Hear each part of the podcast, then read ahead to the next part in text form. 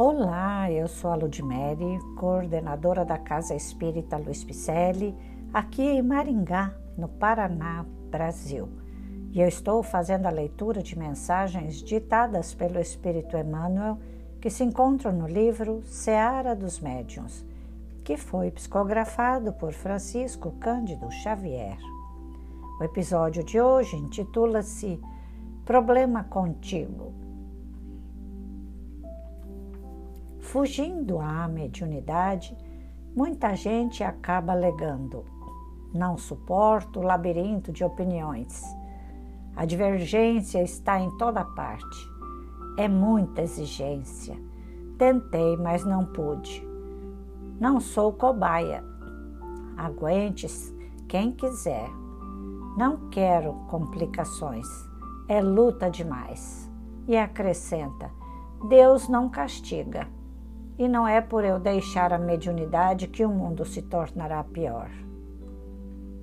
Sim, o Criador não condena as criaturas, mas corrige as criaturas desajustadas por intermédio de suas leis. Ele é a sabedoria infinita e determina, através da cultura, o erguimento da escola em socorro aos analfabetos mas não arranca as trevas do espírito quantos se acomodam, mas nas furnas da ignorância. Ele é a bondade infinita e sugere, através da ciência, a formação do remédio que alivia os doentes, mas não retira a moléstia de quem persiste no abuso. Ele é o amor infinito e patrocina, através da solidariedade, a construção do manicômio em que se abriguem os alienados mentais, mas não suprime a loucura de quem se endividou no desequilíbrio. Ele é a compaixão infinita e estabelece, através do trabalho, os meios necessários à solução de todos os dissabores e obstáculos que se antepõem ao progresso e à tranquilidade do homem mas não afasta a dificuldade de quem se entrega à preguiça. É assim que ele, na terra de hoje, promove através da doutrina espírita todos os recursos precisos a que te dediques com êxito à sagrada missão da mediunidade, em teu próprio favor, mas se desertas da obrigação, o resultado de semelhante atitude é problema contigo. Problema contigo. Boa resposta, não é?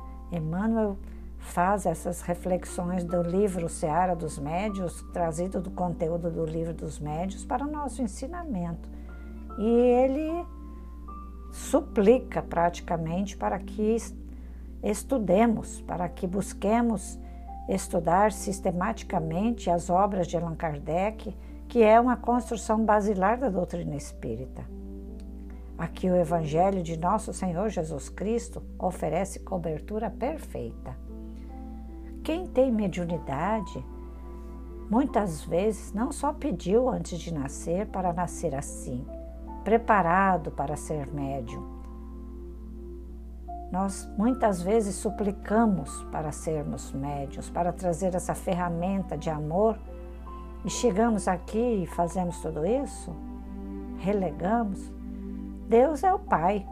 Ele nos permitiu nascer de novo e trazendo uma ferramenta maravilhosa de amor ao próximo, amor tanto ao próximo encarnado quanto ao próximo desencarnado.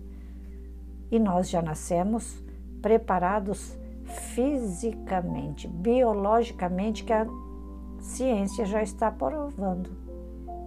Tem, estude lá, glândula pineal para você ver. Busque saber quais os comandos que essa glândula tem com a espiritualidade. O que ela faz. É muito nobre estudar.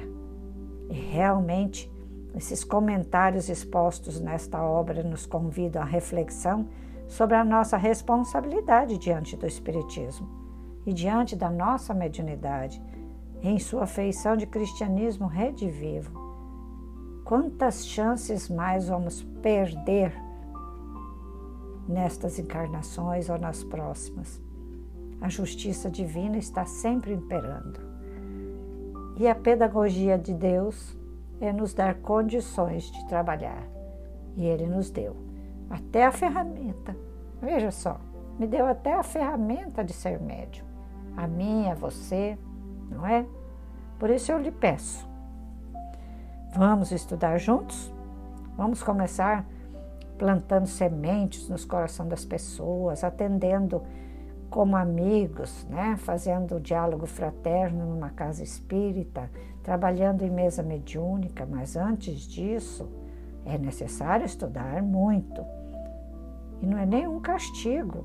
Os médios que tem na CELP são fabulosos. Eles adoram fazer o que fazem. E eu sou testemunha disso. Então vamos lá, venha até nós, acesse nosso site www.celpifempicele.com.br. Você vai ver os nossos telefones, endereços, os nossos cursos, podcasts, lives. Estamos te aguardando, ok? Então, fiquemos todos com Deus e muita paz.